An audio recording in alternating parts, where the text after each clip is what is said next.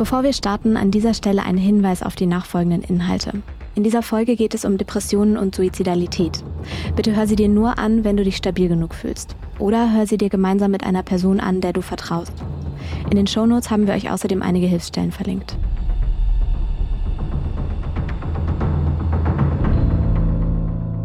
Janis ist 18 Jahre alt. Im Internet lernt er Victoria kennen. Sie schickt ihm Nacktbilder und auch Janis schickt ihr intime Aufnahmen von sich. Was Janis nicht weiß, Victoria ist ein Fake. Hinter dem Profil steckt keine an ihm interessierte Frau, sondern ein 27-jähriger Mann. Und dieser Unbekannte beginnt kurze Zeit später, Janis zu erpressen. Was Janis passiert, nennt sich Sextortion, die Erpressung mit sexuellen Aufnahmen. Warum fallen wir auf solche Internet-Scams herein und was kann man als Opfer tun? Das erfahrt ihr in dieser Folge.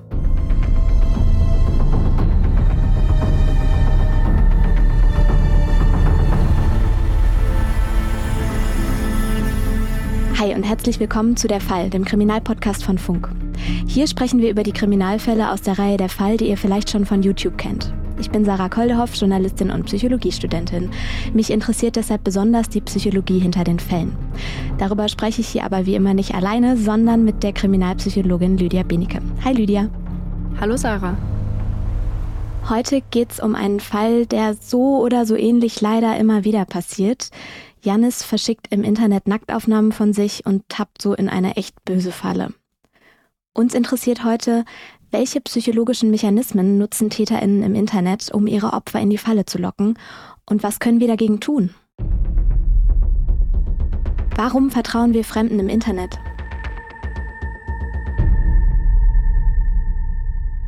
Wir sprechen hier von einem sehr intimen und emotional belastenden Fall. Indem wir darüber sprechen, möchten wir Awareness schaffen und dadurch auch andere Menschen davor schützen, Opfer solcher Methoden zu werden. Da es in dieser Folge um private, intime Aufnahmen geht, ist es uns besonders wichtig, Janis Privatsphäre zu schützen. Deshalb haben wir hier seinen Namen geändert. Im echten Leben heißt Janis also anders. Unser heutiger Fall beginnt im Jahr 2021. Janis ist 18 Jahre alt und wohnt in Österreich. Über Snapchat lernt er eine Frau kennen, die sich Victoria nennt. Die beiden flirten heftig miteinander. Victoria bietet Janis an, ihre Nacktfotos zu kaufen. Auch Janis schickt der vermeintlich jungen Frau ein Video, auf dem er sich selbst befriedigt. Kurze Zeit später nimmt seine Internetbekanntschaft eine dunkle Wendung. Ein Unbekannter meldet sich und droht, das Video zu veröffentlichen. Um das zu verhindern, soll Janis Geld bezahlen, sehr viel Geld. Aus Scham zahlt Janis, doch der Erpresser meldet sich immer wieder mit neuen Forderungen. Am Ende wird Janis mehr als 100.000 Euro an den Erpresser zahlen, das Erbe seines Großvaters. Janis kennt die angebliche Victoria ja nicht persönlich. Er sieht nur Fotos von ihr und trotzdem schickt er ihr echt sehr intime Aufnahmen von sich, Vielleicht kennen das ja in Grundzügen auch einige von uns. Wir vertrauen im Internet manchmal Menschen, die wir persönlich eigentlich überhaupt nicht kennen. Jetzt ist ja die Frage, warum ticken wir so? Warum machen wir das? Menschen, die solche Taten begehen, machen sich einige grundlegende psychologische Mechanismen zunutze. Unser Gehirn reagiert auf soziale Interaktionen mit Emotionen. Und dabei ist es egal, ob die Interaktionen im realen Leben oder online stattfinden. Da es virtuelle Interaktionen erst seit sehr kurzer Zeit gibt, hat unser Gehirn gewissermaßen noch kein Update dafür, um auf die virtuellen Interaktionen anders zu reagieren. Unser Gehirn ist daher ziemlich schlecht darin, zwischen echten Interaktionen im analogen Leben und solchen im digitalen Raum wie bei Jannis zu unterscheiden. Für uns fühlt sich das beides ganz ähnlich an.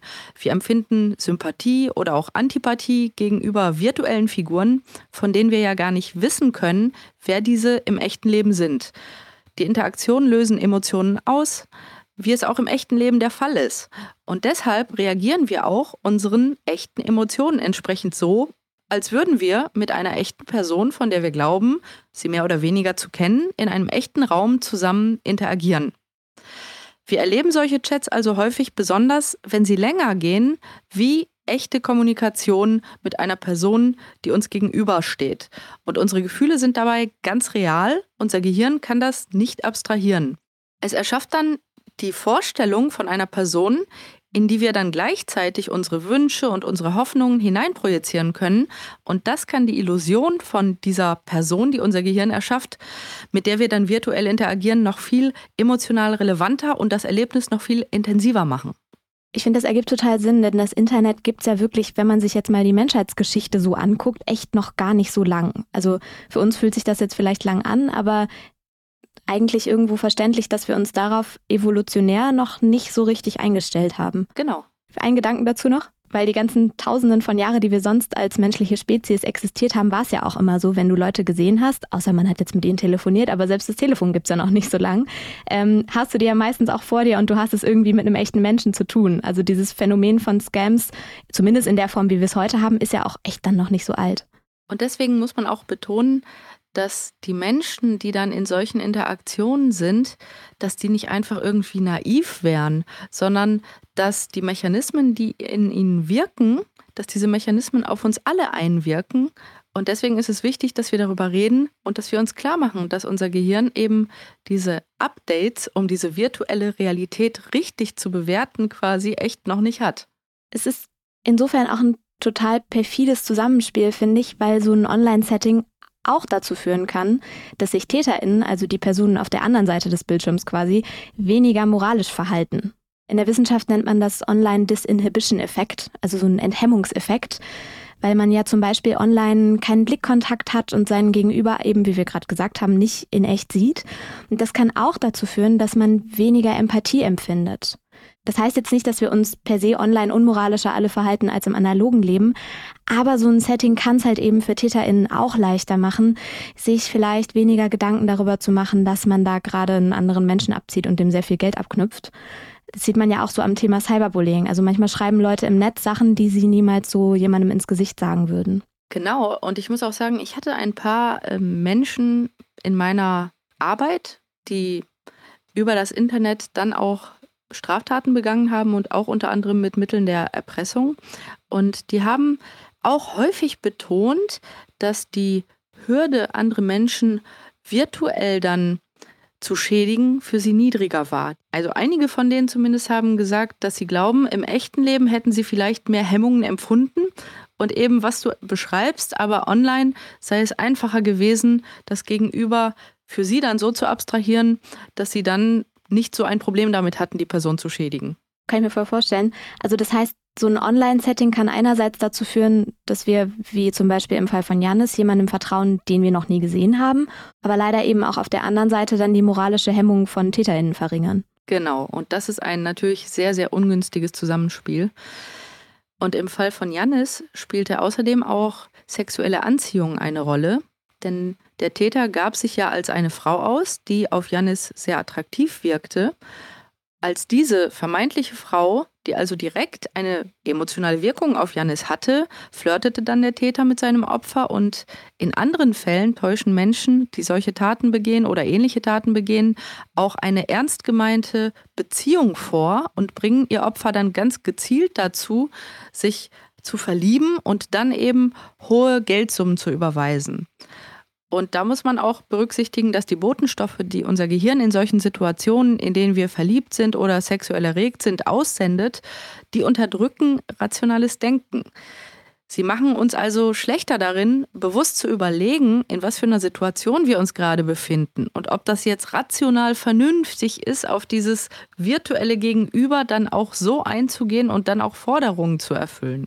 Das kennt man ja vielleicht von sich selber auch so ein bisschen, dass man dann, wenn man in jemanden verknallt ist, manchmal Sachen macht, von denen man irgendwie nachher denkt, oh Gott, was habe ich denn da dann getan?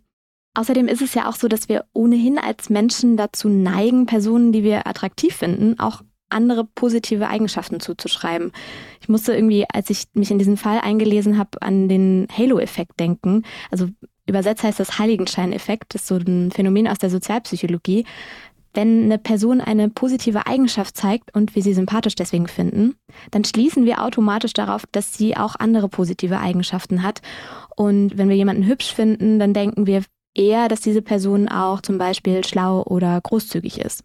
Und unser erster Eindruck überstrahlt dann so quasi die Wahrnehmung der ganzen Person.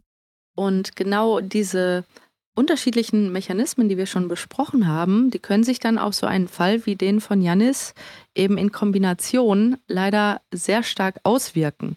Also hier spielte die Kombination eine Rolle, dass einerseits Janis Bilder sieht von der Figur Victoria, die er ja für real hält, die wirkt auf ihn attraktiv.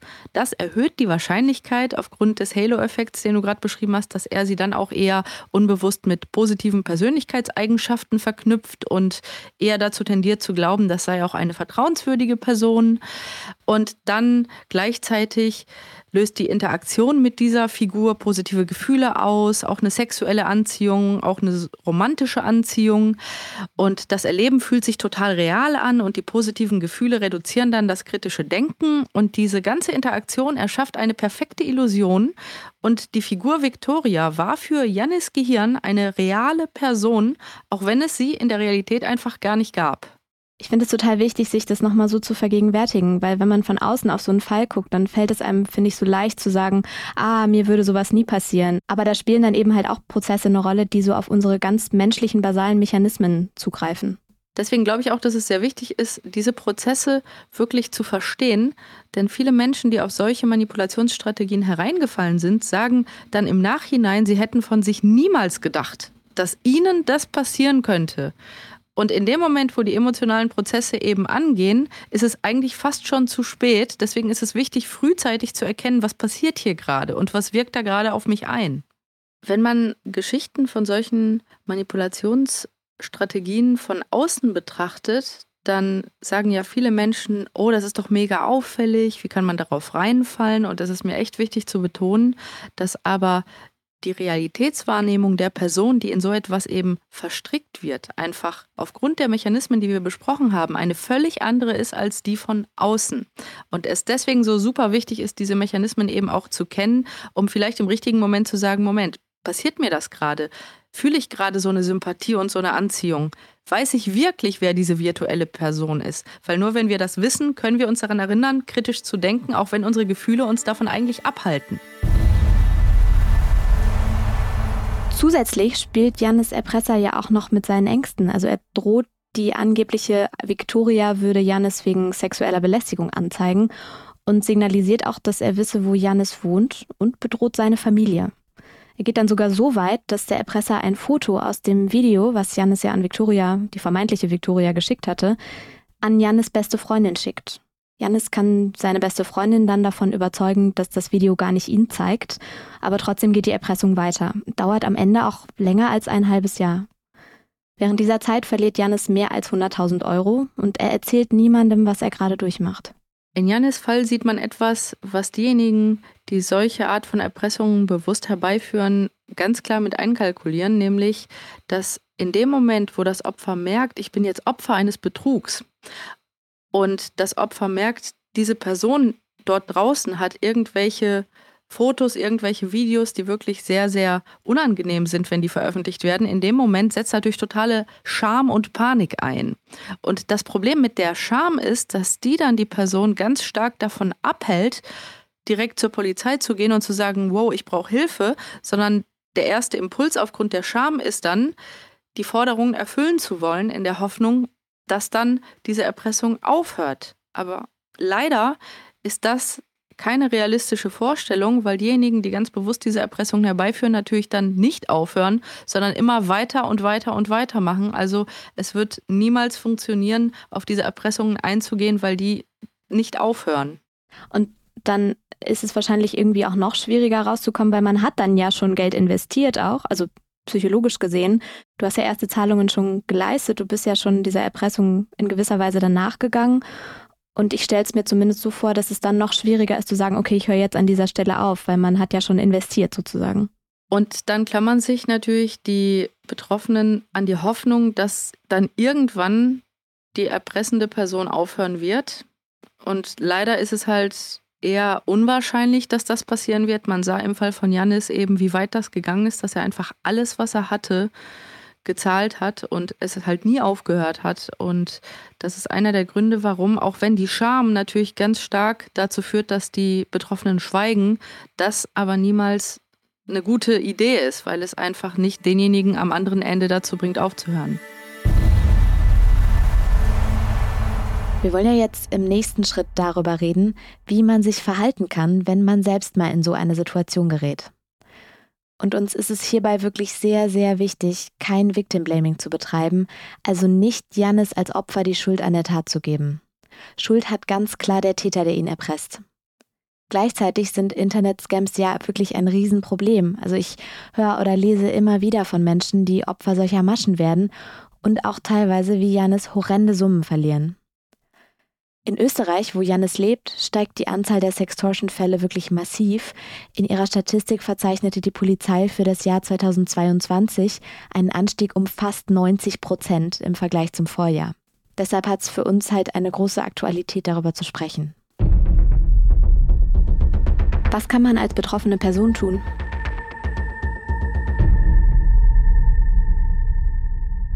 Vor lauter Scham vertraut sich Janis ja niemandem an. Er wird depressiv und begeht zwei Suizidversuche. Ich finde es richtig schockierend und furchtbar, in welche Situationen dieser Online-Scam Janis jetzt gebracht hat. Und es scheint für ihn in dem Moment ja auch wie eine total auswegslose Situation. Es gibt aber natürlich trotzdem Sachen, die man in so einer Situation tun kann. Wie kann man sich jetzt verhalten, wenn man selbst Opfer von so einem Online-Scam wird? Sextortion kann nicht nur im Internet stattfinden, sondern auch in realen Beziehungen. Deshalb ist es wichtig, sich klarzumachen, dass man da sehr persönliches Bildmaterial aus der Hand gibt und damit auch die Kontrolle darüber, was eine fremde Person oder sogar der Mensch, mit dem man in einer Partnerschaft ist, nach einer Trennung damit machen könnte.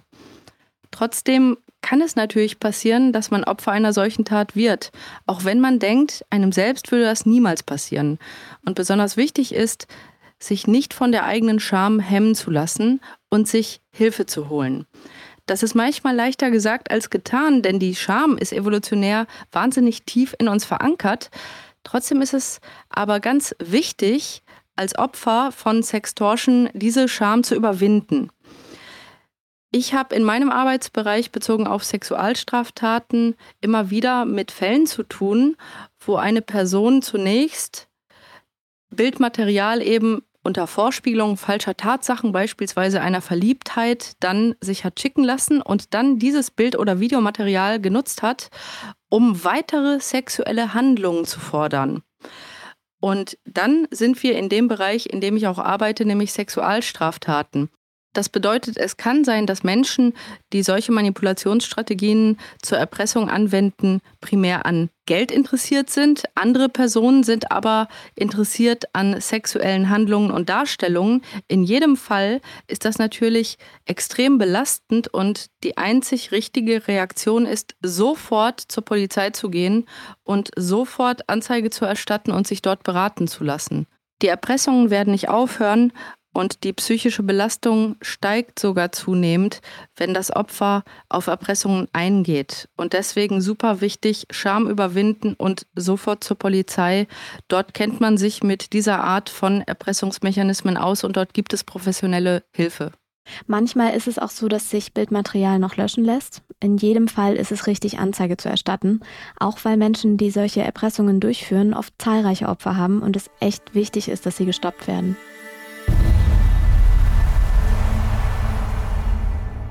Sieben Monate nach Beginn der Erpressung vertraut sich Janis seinen Eltern an. Sie erstatten mit ihm Anzeige. Enttarnt wird der Erpresser am Ende unter anderem mit Hilfe seiner PayPal-Adresse. Es handelt sich um einen 27-jährigen Studenten. Die Ermittlungen ergeben, dass Janis nicht sein einziges Opfer war. Vier weitere Personen erpresste er auch mit Hilfe intimer Aufnahmen. Jedem seiner Opfer drohte er damit, die Aufnahmen zu veröffentlichen. Im November 2022 wird der Täter wegen räuberischer Erpressung zu einer Gesamtfreiheitsstrafe von sieben Jahren und zehn Monaten verurteilt. Das Urteil ist noch nicht rechtskräftig. Für Janis ist das Urteil eine Erleichterung, auch wenn sein Geld bis heute verloren bleibt. Mit seiner Geschichte will Janis anderen Opfern Mut machen, sich Hilfe zu suchen.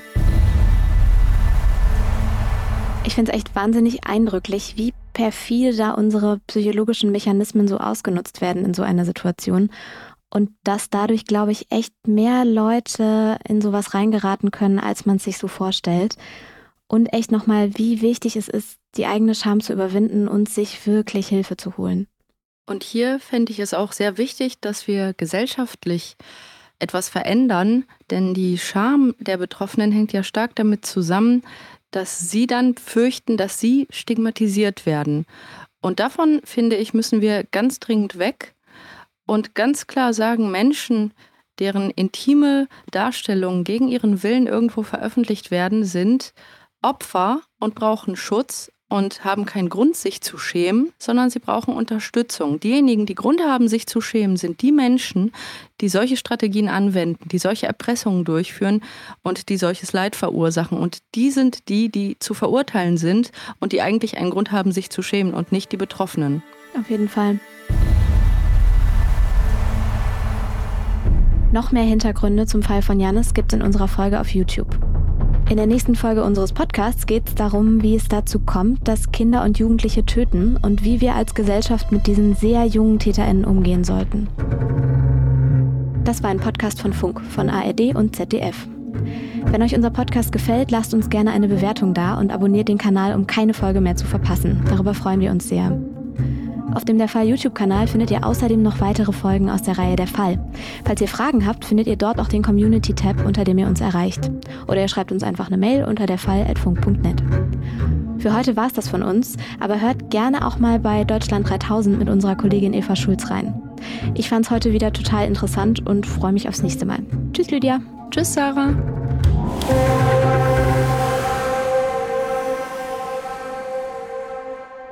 Hallo, ich bin Eva Schulz und das ist mein Interview-Podcast Deutschland 3000.